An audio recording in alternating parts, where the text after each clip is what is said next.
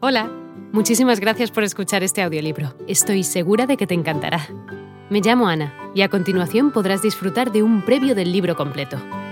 Si te gusta lo que escuchas podrás descargártelo completamente gratis desde mi web, www.escúchalo.online. Un abrazo. Según las estadísticas, gracias a la eficaz tarea de Simon Wiesenthal y sus colaboradores, 1.100 nazis fueron detenidos y llevados ante los tribunales. Sin embargo, lo incomprensible de este hecho es que las investigaciones de Simón Wiesenthal y sus colaboradores parecen haber sido entorpecidas a propósito por los gobiernos vencedores de la Segunda Guerra Mundial. Simón Wiesenthal vio con absoluta desesperación cómo una grandísima parte de su documentación se perdía antes de llegar a su destino, debido a este oscurantismo que cayó sobre el mundo tras el fin de la Segunda Guerra Mundial. Incluso el Centro de Documentación Judía, sustentado tanto por el investigador como por otros treinta buenos amigos suyos, se vio obligado a cerrar sus puertas durante una temporada, reabriéndose gracias a la detención de Adolf Eichmann, el hombre que diseñara la llamada solución final, el plan alemán para ejecutar el genocidio sistemático de la población judía en Europa.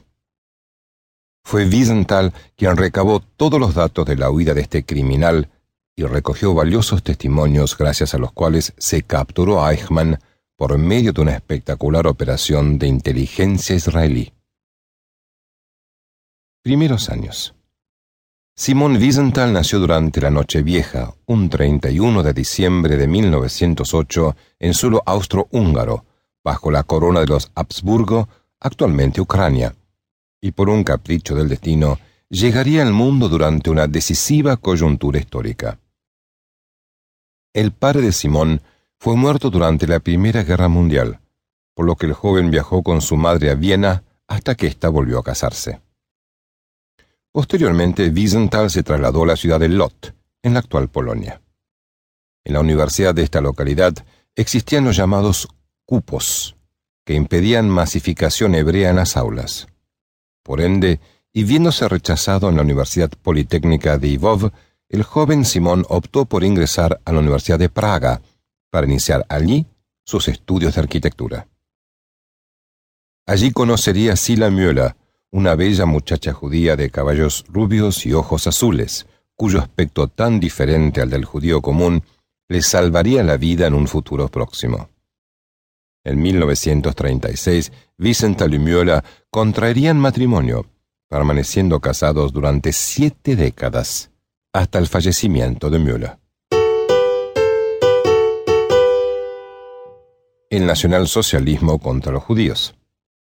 Para 1932, los aires nacionalsocialistas comenzaron a inundar buena parte del continente europeo.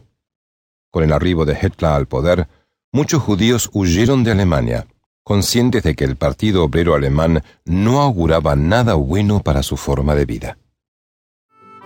Hola de nuevo. No está mal para ser solo una pequeña muestra, ¿verdad? Si te ha llamado la atención, recuerda que encontrarás este audiolibro completo y gratis en www.escúchalo.online.